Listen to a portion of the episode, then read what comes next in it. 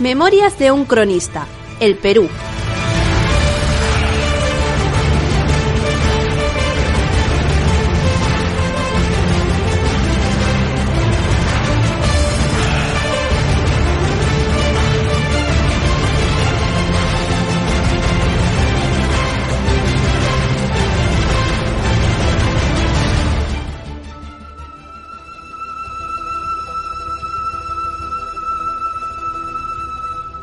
Capítulo 4. Los jaguares de Tlaxcala.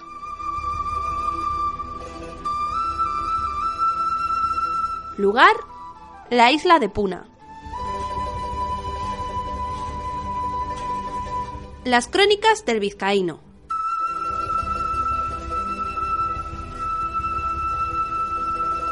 La vida en la isla de Puna era como vivir en el paraíso. Las gentes de aquesta isla nos agasajaban con buenos manjares y mejores bebidas. Llevábamos varias semanas viviendo en la isla, y Francisco Pizarro tuvo a bien decidir que llegada era la hora de pasar un buen descanso con los nuevos amigos mientras pasaba la época de las lluvias.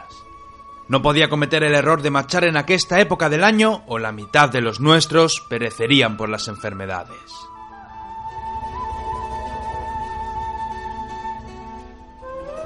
El campamento era un cuadrado muy grande. Con grandes maderas, tamañas el doble que un hombre, construimos dos torres altas para dar aviso e una sola puerta que podía abrirla dos soldados. Dentro del real montamos pequeñas casas de maderas con palmeras para cuidarnos de la lluvia. Dejamos en el centro una plaza, no muy grande, donde descansaba la casa de Pizarro. Los principales dormían en sus propias cabañas, y justo en la parte sur del real montamos el hospital. A manera de las campañas de sus católicas majestades, construimos tres cabañas unidas entre sí con las telas de las velas de los barcos que sobraron de los navíos. Así, formando un largo pasillo, montamos camas con lo que teníamos para los enfermos, que os digo, eran muchos. En cuanto a la tropa, teníamos licencia de vez en cuando para pasear por los poblados de la isla y comprar con cuentas de colores todo tipo de cosas. Mientras vivíamos en la isla, el curaca de Tumbala nos visitaba a menudo y nos ofrecía bailes de sus hombres más ágiles. Tiempo después supimos que aquellos bailarines eran guerreros. El caso es que día a día el curaca llegaba con palabras de amor, mas poco a poco narraba a Pizarro las desventuras que tuvo en muchas ocasiones con el rey de Puna. Había enojo y mucha rivalidad entre ambos reinos, y Francisco decidió llegar a buen puerto con ellos. Un día hizo que los dos rivales se sentaran en su tienda. Estos riñeron, pero Pizarro les dijo que tenían que platicar sobre la paz. Él era un enviado de un gran señor que solo quería la paz con sus amigos.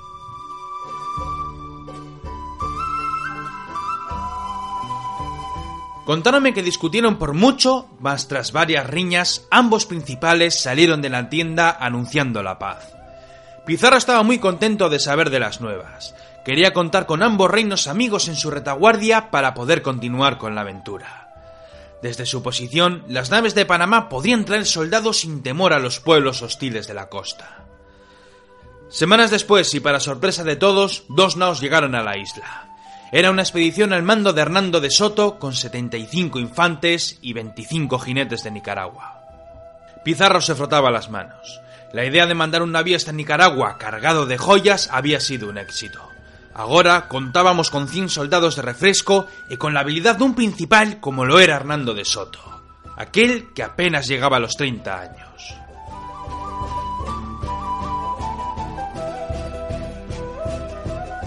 Mientras todo esto sucedía, me encontraba con el capitán Pellón y con el capellán Moreno regresando de uno de los pueblos que formaban la isla.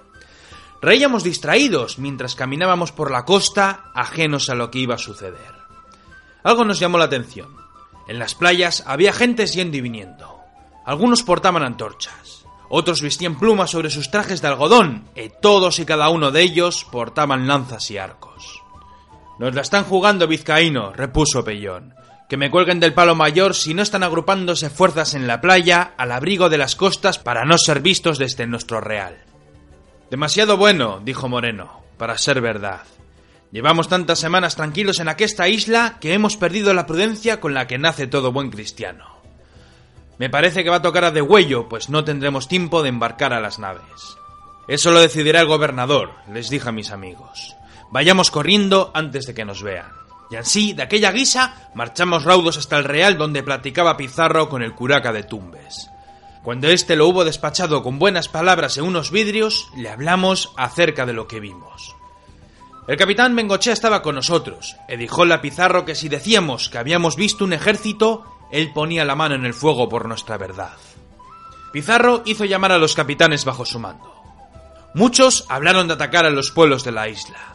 Otros, en cambio, llamaron a la prudencia. Pizarro, gran guerrero, pero también hábil en negocios, hizo llamar al curaca de la isla y a toda su familia para invitarlos a una cena en el Real.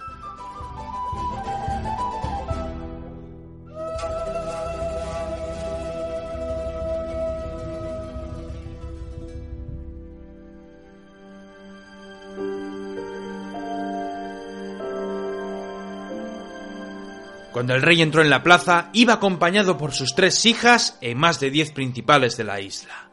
Cerrando las puertas, Pizarro les gritó y dijóles que sabía de su traición. El curaca decía una y otra vez que no sabía de lo que hablaba el castellano. ¿Acaso no fuimos buenos con vuestras mercedes? le dijo. ¿Acaso nos dimos comida y un lugar donde pasar las lluvias? De nada sirvió. Pizarro no creyó sus palabras. Al día siguiente, cuando los guardias del rey llamaron a nuestras puertas esperando ver a su monarca, desde una de las torres, Pizarro gritóles diciendo que lo tenía preso, que sabía de la traición y que si se atrevían a atacar, él mismo acabaría con sus vidas. Los guardias del rey huyeron. No sabíamos si se habían dispersado con el ejército o si estaban esperando alguna señal. Pizarro, garantizando su posición en la isla, envió los presos al curaca de Tumbes. Este último, aprovechando la situación, cortó la cabeza de todos sus presos y las clavó en unas picas a la vista de todos los que estaban en la isla.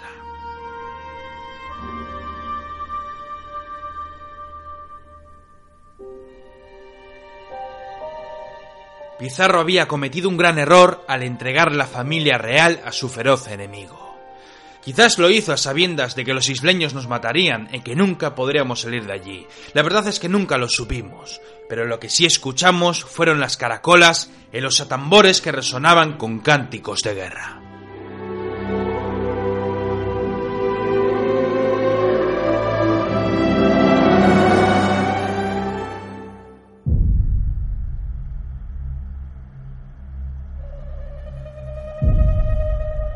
Durante todo el día, el resonar de las caracolas nos mantuvieron en vilo y con las armas muy a punto.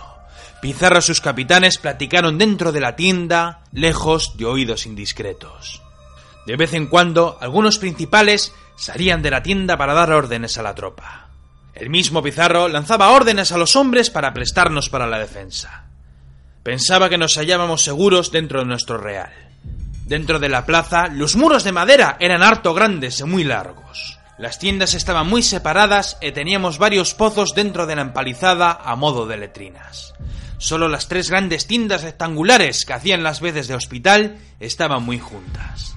Varias telas de las naves unían las cabañas para que el agua de la lluvia no entrase por las puertas ni las ventanas.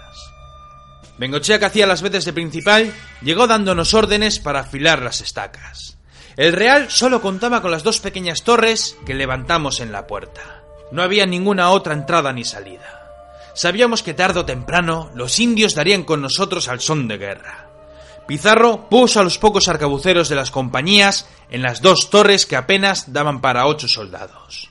La artillería era inútil para encenderla en el campamento y la mayoría estaban en los barcos.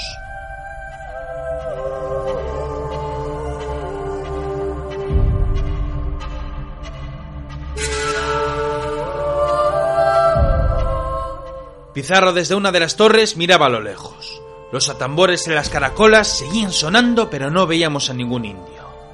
A su siniestra vio muchas piraguas que salían detrás de unas rocas. Todas avanzaban impulsadas por los remos, con muchos guerreros indios en su interior. Iban directos a la única nave que por entonces se hallaba cerca de la isla. Pizarro comenzó a hacer señales con una bandera, haciendo gestos para que la nao diera media vuelta y esperase en alta mar. Cuando esta última se alejó de las orillas, las piraguas regresaron a la isla. El sol estaba a punto de desaparecer en el horizonte. Pizarro, Hernando y nuestro capitán Bengochea daban buena cuenta de las empalizadas y de nuestros trabajos. Muy esforzados en nuestro haber, tomamos todo el día para pertrecharnos de buen arte en el Real. Maderas, estacas con puntas, pinchos y pequeños fosos eran lo único que nos separaban de un sinfín de guerreros.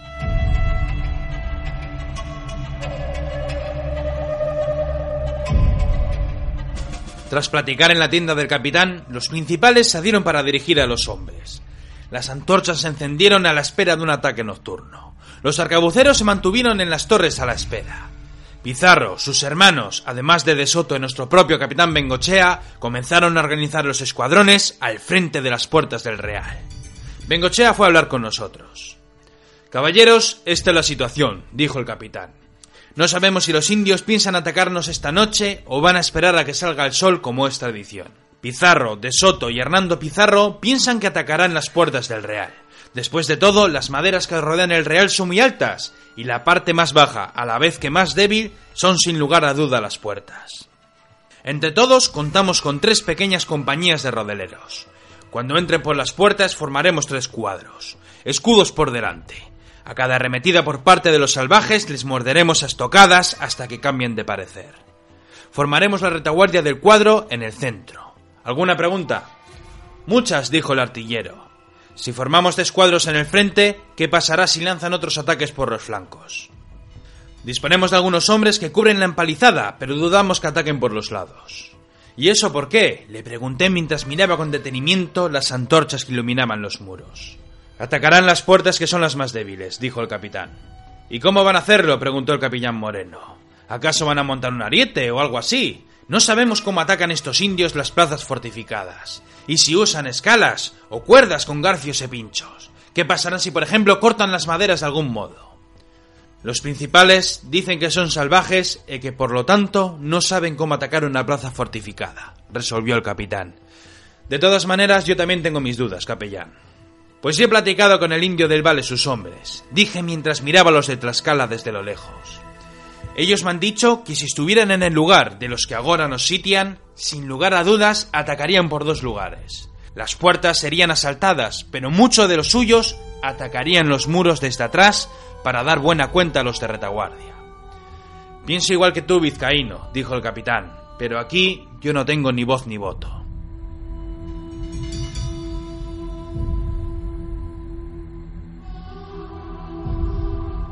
Justo entonces llegó Hernando Pizarro sujetando el puño de su acero. Comenzó a lanzarnos gritas por no estar en nuestras posiciones. Bengochea lo tranquilizó contándole acerca de nuestras dudas sobre la retaguardia. Muy cerca de los muros atrás estaban las tres tiendas que hacían las veces de hospital para nuestros enfermos y heridos. Llegado el día, eran ya más de ochenta. Hernando no quería saber nada del asunto. Teníamos que seguir las órdenes de su hermano mayor e formar tras las puertas. Fue entonces cuando cabreado volví sobre mis pasos y comencé a andar hacia la retaguardia que era donde estaba el hospital. Cuando abrí un pedazo de tela que hacía las veces de puerta de una de las cabañas, vi con horror a mis compañeros de armas. Los más yacían en las camas de hojas con vendas en muchos sudores. Muchos tenían la tez amarilla de las fiebres. Los cirujanos y el propio capellán Moreno nos dijeron que los hombres enfermaban a menudo, mas con un buen descanso muchos se recuperaban para poder seguir con la campaña. Las otras tiendas están igual, dijo Álvaro Pellón. Si nos atacan por la retaguardia, los van a matar a todos.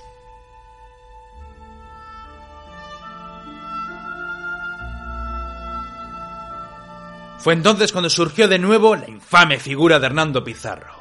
A gritas, echando esputos por la boca, llevaba la mano en la empeñadura de la espada mientras me increpaba por no obedecerle. ¿Qué pasaba con los enfermos? le dije. Si atacan nuestra retaguardia, matarán a la mayoría. Hernando puso un dedo en su boca ordenando el silencio. Calla, maldito, fue lo que me dijo. Los indios no saben de asedios y no van a atacar la plaza por detrás. Mas si eso fuera posible, los enfermos nos darán tiempo para enviar tropas de refresco. Maldito seas. ¿Y por qué no dejáis una pequeña compañía aquí, defendiendo el hospital? Porque no sabemos cuántos son, dijo con voz baja, pero arrogante y mezquina a la vez. Si hoy tienen que morir soldados, que sean los heridos. Son órdenes de mi hermano y ahora vuelva a la vanguardia o tú y los tuyos seréis colgados, diga lo que diga vuestro capitán Bengochea. Todos callaron. El mismo Bengochea no sabía cómo racionar. Odiaba con todas sus fuerzas a ese gilipollas, pero las órdenes eran las órdenes y él, al igual que todos nosotros, tenía una misión que iba más allá de una pequeña batalla o una escaramuza. Los que tenga que morir hoy aquí será por decisión del Altísimo, dijo Hernando. Ahora vuelve con los tuyos a la formación y que Dios decida la jornada. Aquellas palabras fueron las últimas que Hernando Pizarro dijo en lo que restó de jornada. Tras sacudirle un rodillazo en las partes donde un hombre comienza a serlo, sujeté su cuerpo desde la gola y con todas las ganas que le tenía por maldito, lancé un granizo de puñetazos que la dejaron fuera de combate.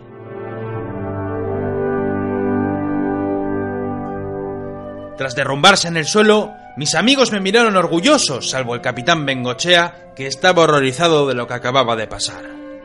De súbito, aplausos llegaron a mis oídos por parte de los hombres que estaban en el hospital. La mayoría habían escuchado las palabras del miserable Hernando. Bengochea, le dije. La misión es lo primero, pero si lo que dicen los de Tlaxcala es cierto, mañana no quedará nadie con vida para seguir con la campaña. Sea, dijo el capitán, pero si salimos de esta, tú y yo tenemos una charla pendiente.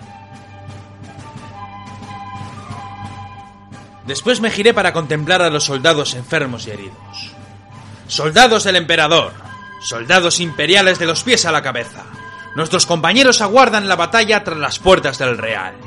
De nosotros depende la defensa de la retaguardia del hospital.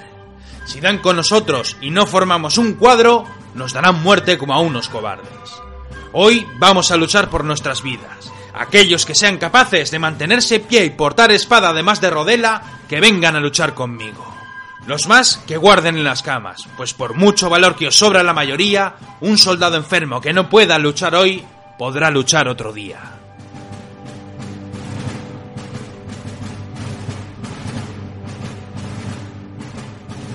Hubo gritas al valor, burlas a los cobardes, pero sobre todo vítores y cánticos a Santiago y a la victoria.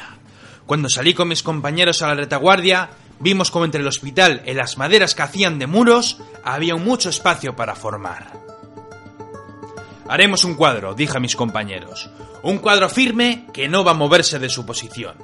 Nos mantendremos quedos por toda la batalla. Muchos hombres apenas pueden mantenerse en pie y no podemos obligarlos a retroceder al real. Del Val, grité a mi compañero. Llegada es la hora de demostrar a todos los presentes cómo lucha la élite de Tlaxcalas que tus jaguares tengan las armas muy a punto. Os esconderéis tras los muros del hospital en completo silencio.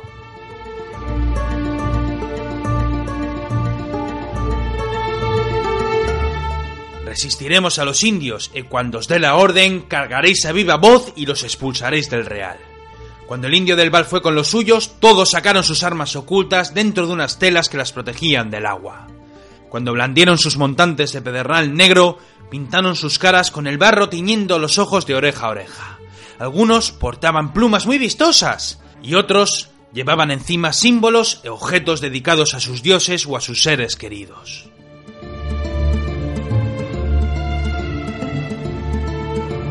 Al de poco fueron llegando más soldados del hospital.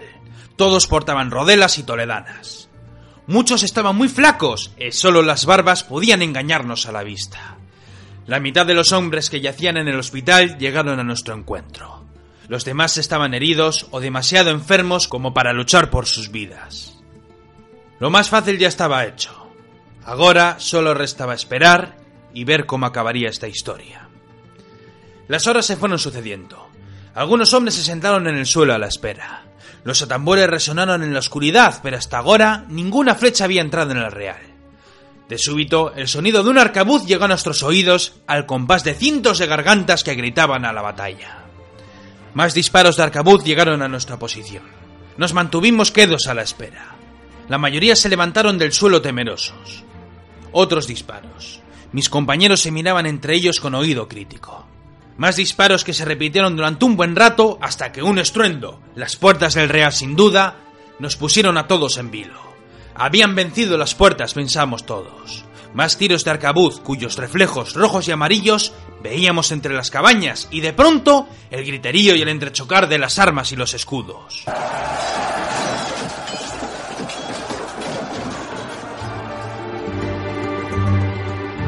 De pronto, muchas gritas nos hicieron mirar hacia la empalizada que teníamos enfrente. Escuchábamos voces de los indios, pero ninguno había escalado las maderas. En lugar de ello, vimos sorprendidos como varias cuerdas, con palos anudados, cayeron en nuestro suelo desde el otro lado del muro. Lo menos eran 20 cuerdas. Nos mantuvimos quedos en silencio sin entender lo que pasaba. De pronto las cuerdas se tensaron y comenzaron a subir las maderas hasta que se quedaron clavadas en la parte superior. Enseguida pensamos que las habían lanzado a modo de garfios para escalar. Sin embargo, tras un largo silencio, se escuchó una voz que comenzó a resonar repetida por cientos de gargantas. Fue entonces cuando las maderas comenzaron a crujir. No estaban escalando, habían lanzado las cuerdas para que cientos de guerreros tirasen de ellas con el fin de tirar abajo nuestra empalizada, que dicho sea de paso, jamás la levantamos para defendernos de algo así. De súbito los crujidos apagaron los sonidos de batalla y los muros cayeron hacia afuera. Desde donde estábamos solo veíamos la oscuridad. Las antorchas no nos dejaban ver lo que había tras las maderas. Lanzando gritas a la tropa, estos formaron muy diestros en el cuadro con ocho de fondo. A mi lado mis compañeros de siempre. Bengochea, Pellón, Moreno y el artillero. A mí el escuadrón grita a la tropa. Escudos bien prestos para la cometida. Este cuadro se mantendrá quedo por toda la jornada. No tengáis temor al enemigo que se cansen atacando para después ser despachados por nuestros hierros. Mientras los gritos de batalla se nos antojaban lejanos y dispersos, el cuadro se mantuvo terco y quedó en el sitio sin decir palabra alguna. Todos mirábamos con pavor el agujero. Oscuro, tétrico como la boca de un infierno por donde estábamos seguros brotarían los diablos.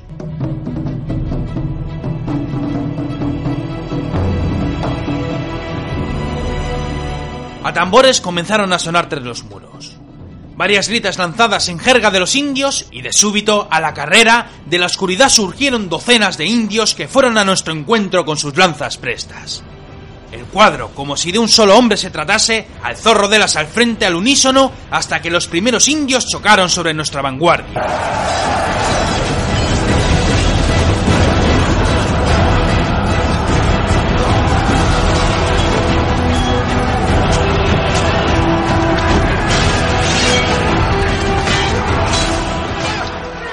Rodelas en los buenos cascos, además de los petos, dieron buena cuenta de los indios soportando las lanzas en las porras con las que nos acometía.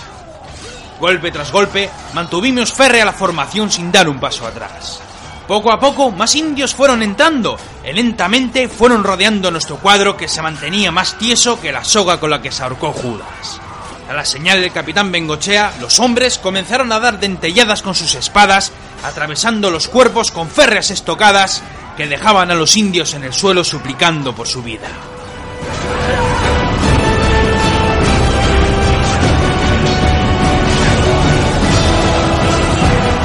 Por muchos indios que llegasen a nos dar guerra, el cuadro seguía fiero y terco acuchillando a sus enemigos.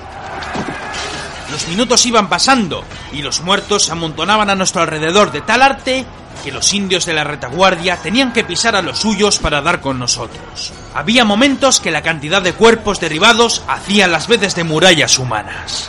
Por tres lados éramos atacados. Algunos de los nuestros caían atravesados por las lanzas y sobre todo por las porras que abrían cabezas y rompían nuestros huesos.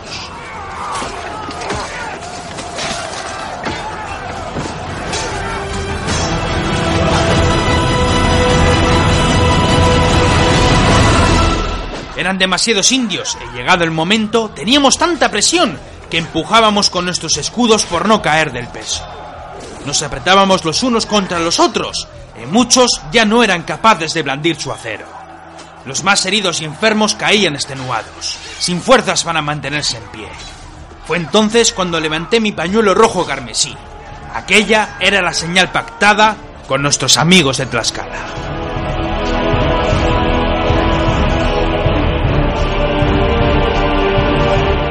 El sonido de una caracola dio el comienzo a la guerra de Tlaxcala. Como fantasmas, feroces espectros con ansias de sangre, honor y victoria para sus dioses, los 16 bravos guerreros de Tlaxcala surgieron tras las sombras blandiendo como unos valientes aquellas montantes de pedernal negro que tantos disgustos nos dieron en la campaña de Cortés. Lanzando cánticos a sus dioses, los jaguares chocaron con los indios que teníamos en nuestra siniestra, llevándolos a la muerte en una locada carga que no parecía tener fin.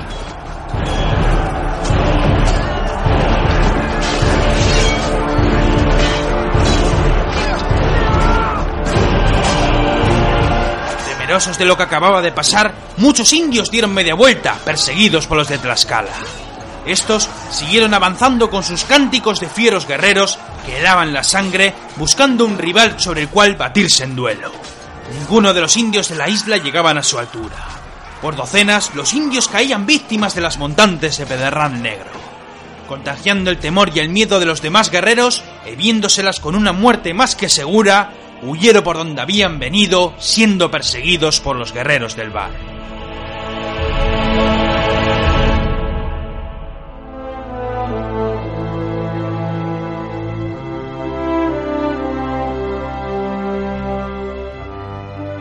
Duras penas, el capellán Moreno y algunos soldados de la compañía fueron llevando a los caídos al hospital. Muchos cayeron al suelo cansados y cubiertos de heridas. Algunos enfermos caían rodillas al suelo dando las gracias al Señor. Los sanos nos mantuvimos quedos mientras cogíamos aire. Los guerreros de Tlaxcala habían cruzado la empalizada persiguiendo a los indios. A nuestro alrededor muchos muertos y heridos. Algunos soldados de la compañía les daban muerte sin que nadie osase hacer nada. Los sonidos de batalla en la vanguardia del Real comenzaron a apagarse y los primeros rayos del sol comenzaron a asomar desde las colinas que surgían en la costa. Fue entonces cuando nos dimos cuenta que la batalla había terminado. Y con gran pesar por nuestros caídos en combate, nos abrazamos los unos a los otros, felices de seguir con vida en aquesta isla que de ser un paraíso había pasado a convertirse en un infierno.